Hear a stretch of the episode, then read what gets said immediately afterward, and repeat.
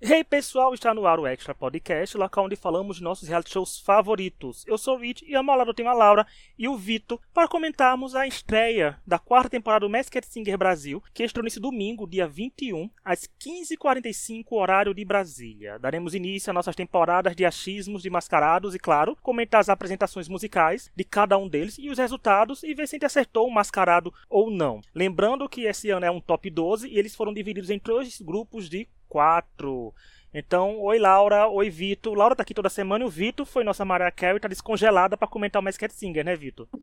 Olá, sim, com certeza. Tal qual Mariah, tal qual Roberto Carlos, estou aqui. E é pronto para escolher uma nova Paula Fernandes, né, Vitor? Já tá pronto para errar? Sim. com certeza. Sempre estarei. Inclusive, hoje a gente vai fazer um palpite de uma participante aqui, que eu tenho certeza que a gente vai dizer o nome dela. Eu, Laura e Vitor, vamos apostar na mesma pessoa. E tem chance dela ser nossa Paula Fernandes da vez, porque, né? A gente tem como errar tranquilamente. Eu tenho uma surpresa de aposta.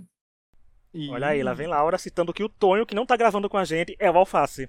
Por isso ele não grava mais com a gente, não, porque ele tá no Masked Singer. É uma, é uma que a minha mãe acha, comentou. Eu falei, hum, mamãe, vou usar a comentário de mamãe. Então vamos lá, Laura criou expectativas, vamos começar falando do Alface, que cantou assim, gente, toda semana esse povo tá cantando mashup agora, né? Todo mundo cantou no mínimo duas músicas de uma vez só. O Alface cantou Maracatu Atômico, Give Me Away e Cidadão do Mundo. E aí, Laura, o que você achou desse primeiro participante que inaugurou a temporada? Ah, eu achei a fantasia muito fofa, muito bonitinha, assim, né, de coisa de alface.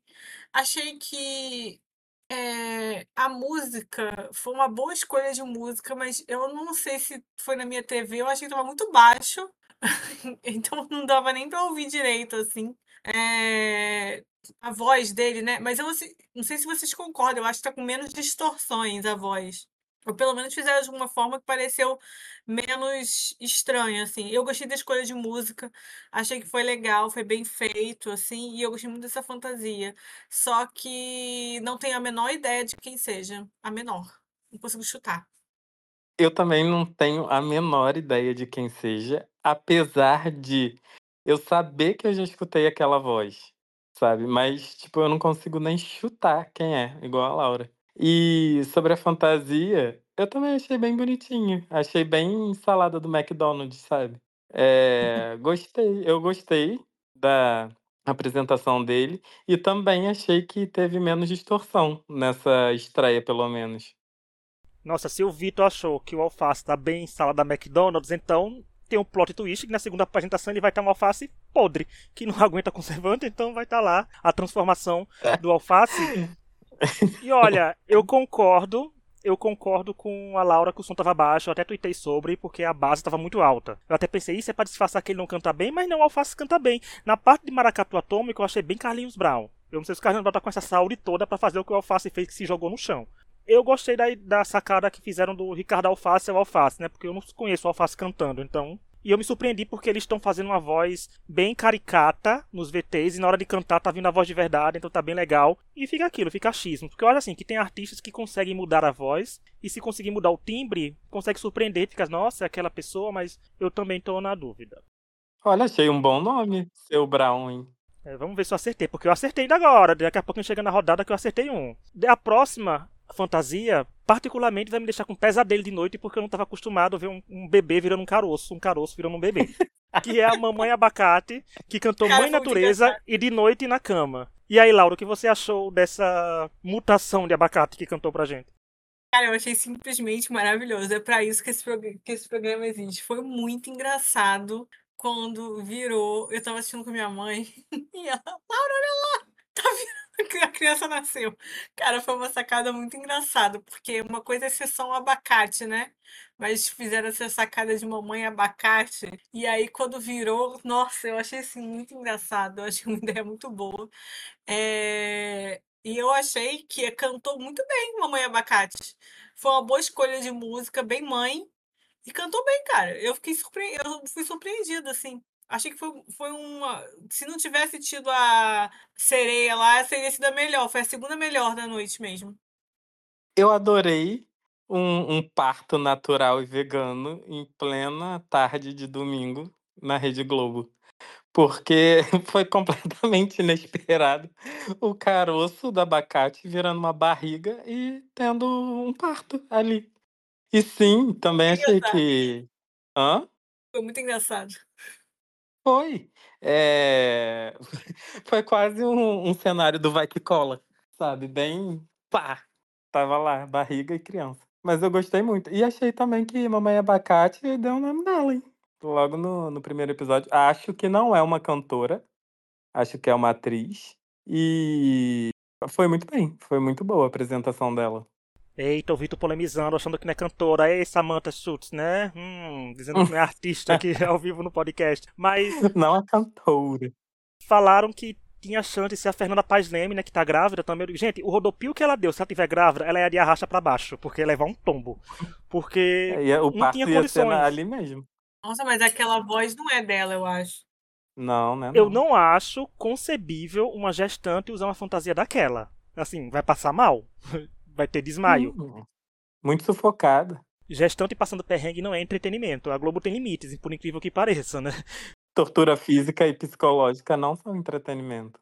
É, e olha, eu achei a apresentação de boa, achei legal também. Pra mim também foi a segunda melhor da noite. Eu não tenho palpite ainda quem seja. Eu achei as escolhas interessantes porque foi uma escolha que casou com o timbre dela. E nesse primeiro episódio, pra mim, foi a pessoa que mais vendeu o personagem, porque o VT foi muito bom. Assim, do jeito que falou, sobre vender o personagem, a gente sabe que aqui no Brasil isso conta muito, tanto que a vovó Tartaruga, né, decolou e durou Uhum. muito por ser um bom personagem. Então, Mamãe Abacate tá aí, tanto de ver que os graus de parentesco, né, vovó Tartaruga, Mamãe Abacate, o povo gosta de uma coisa familiar no Mesquite Eu Singer, tenho um palpite eu pra Mamãe legal. Abacate.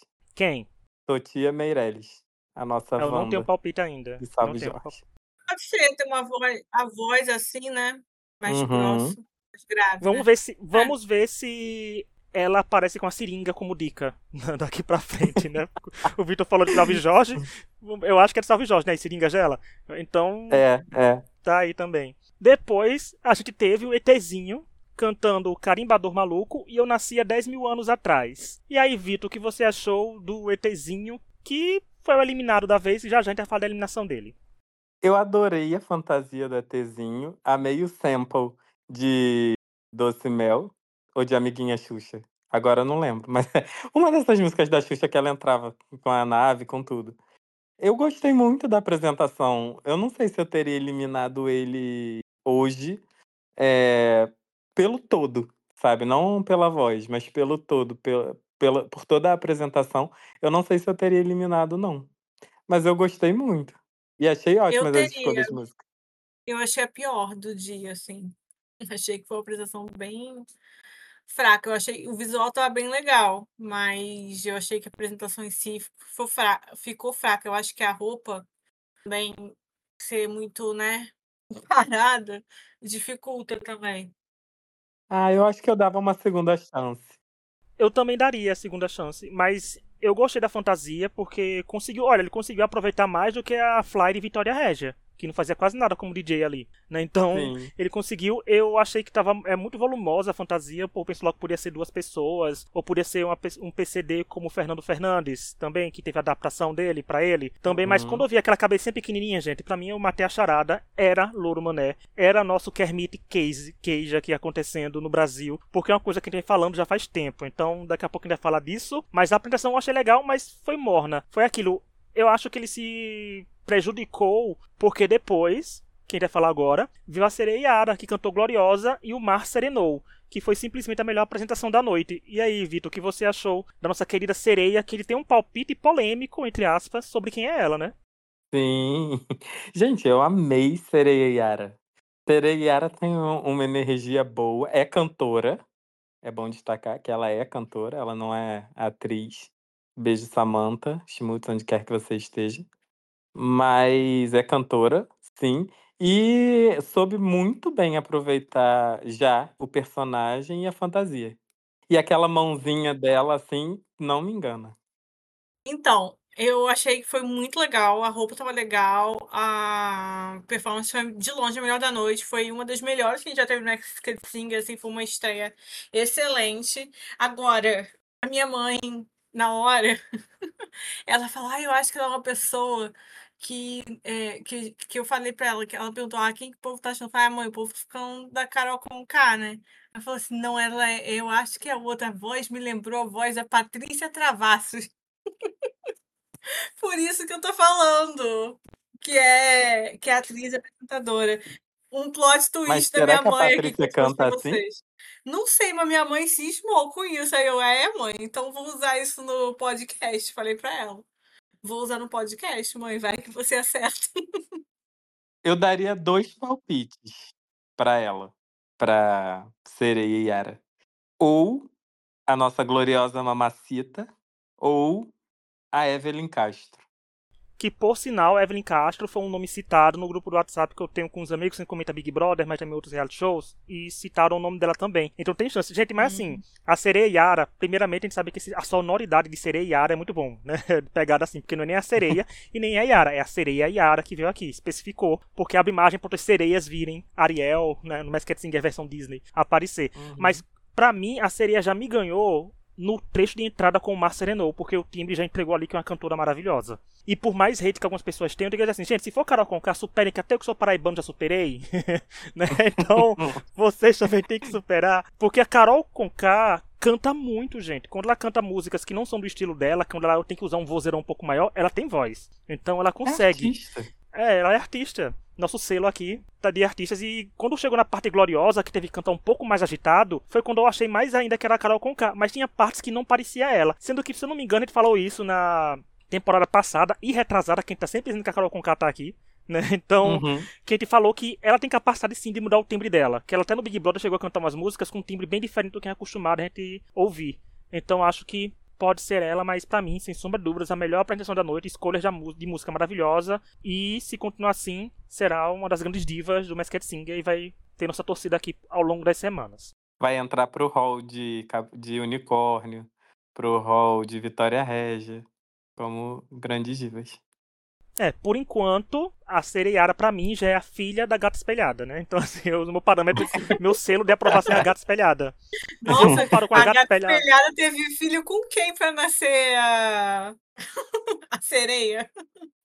Olha, a gente tá vendo um brócolis de aparelho, então dá pra ter um, um cruzamento assim, né? Então, é o meu patamar, gente. Sereia, é... Gata espelhada para mim é um patamar que eu digo, ela tem que ser sempre lembrada jamais igualadas e nunca superadas. Mas vamos lá. Antes de continuar, gente, eu quero lembrar que estamos nas principais plataformas de áudio, como Spotify, Apple Podcast, Deezer, Amazon Music, entre outros, todas as quintas falando do Big Brother Brasil 24 e todas as segundas agora falando da quarta temporada do Masked Singer Brasil. Nesse domingo 21, que a gente grava no domingo também, saiu um episódio extra da gente que era comentando a final da Corrida das Blogueiras 5, onde eu, Camponeusa e Luísa Martins comentamos toda a temporada. Então vão lá ouvir o que a gente achou, porque a Corrida das Blogueiras está vindo aí com o All Stars. Quem diria que antes do Big Brother, a Corrida das Blogueiras faria sim uma temporada com retornantes. Então nos avaliem com 5 estrelas, onde tiver que nos avaliar, nos sigam, compartilhem com os amigos, com inimigos, seja lá com quem for, manda esse link rodar o mundo. Voltando à programação normal de comentar o programa, vamos para o resultado. Mamãe Abacate, Sereiara Salvas, eu acho que a gente concorda completamente com o público pela primeira vez em umas boas semanas de Masked Singer. E o duelo ETzinho com Busca Vida e Alface com Agamamou. O ETzinho foi eliminado e ele é o Louro Mané. E aí, Laura, o que você achou desse duelo e desse resultado que não foi previsível pra gente quem era o ETzinho? Eu acho que o pé de alface foi melhor no sing-off que eles tiveram. É, e eu acho que faz sentido. Eu fiquei pensando, gente, eles devem, a produção deve ter falado, elimina aí, tá, dá muito trabalho para fazer coisa com esse negócio. Tô de brincadeira, mas né, deve dar um trabalho. Mas sabe o que eu achei engraçado? Porque logo que ele apresentou, o Witch logo falou no Twitter, não, vai ser o momento Kermit, né? Para quem não sabe, no Skate Singer americano, teve um momento, teve o Kermit do Muppets, né? De, no, ele era um caracol, assim, todo mundo ficou, tipo, super chocado. Então o Rich falou que, né, que ia ter isso e aconteceu. Mas sabe o que eu acho engraçado, Rich? A minha mãe não viu o Masked Singer americano, mas ela falou pra mim assim: eu acho que é o Louro Mané por causa da voz. A minha mãe vê a Maria Braga todo dia. e ela reconheceu a voz dele. Então eu achei engraçada. Aí eu falei assim, ai mãe, o Rich também acha que é por causa desse negócio do Kermit. Aí falou, ah, é? Mas eu fui pela voz mesmo. Aí, ó, Pra você ver como as coisas acontecem. Não, e eu adoro o Kermit. Gente, pra quem não conhece, o nome dele em brasileiro, em português, é porque ele já mudou e ficou a versão Kermit ao longo do mundo, mas é o Caco, né? Então, assim, eu tenho pavor de sapo, gente. É uma coisa que eu tenho medo, é sapo, mas eu adoro esse Kermit. Então, assim, é uma contradição minha, é uma hipocrisia minha, porque é um, fantoche. Mas é uma coisa que a gente vem batendo na tecla desde o dia que aconteceu isso no Masked Singer USA. A gente falando isso no podcast que podia acontecer esse momento, né? De ser um fantoche sendo um mascarado. E eu dou por visto o calor que é, porque a mão já estava quente ali com o com o Louro Mané, aí veio agora com o astronauta, com o astronauta não, com o ETzinho, é tudo no céu, tudo é pro espaço, mas foi muito bom, eu gostei da apresentação dos dois, para falar logo das apresentações deles, eu achei que eles foram melhores no duelo, por sinal, a música do ETzinho no duelo foi bem legal, eu teria eliminado o pé de alface, o alfacezinho. Porque eu queria que esse suspense de seu louro mané, lá pra frente, eu acho que seria um gancho muito interessante ver as, as outras dicas que ele daria. Mas, minha mãe, como uma boa senhora que assiste Ana Maria Braga já acertou da primeira. É, então mas acho aí... que muita gente já deve ter saber.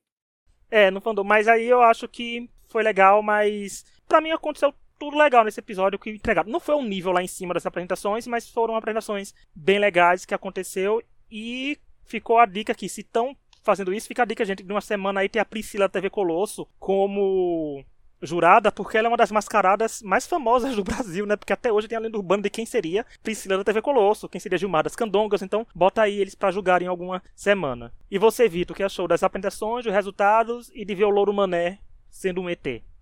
Eu gostei muito do, das apresentações, da, da batalha né, final, e concordo que foi a, a, cada apresentação individual foi melhor do que na apresentação original. É, eu, eu, eu continuo muito em dúvida de quem eu eliminaria hoje. Eu gostaria de manter o ETzinho por conta do, da fantasia, principalmente. Que eu achei que foi muito trabalhosa e dispendiosa para fazer, para ser o primeiro eliminado, sabe? Mas. E eu reconheci pela voz também. Antes de, de ver a estrutura da fantasia, eu também estava achando que era um PCD, alguma coisa assim. Mas, é, quando eu ouvi a voz, aí eu, eu já deduzi logo que era o Louro Mané.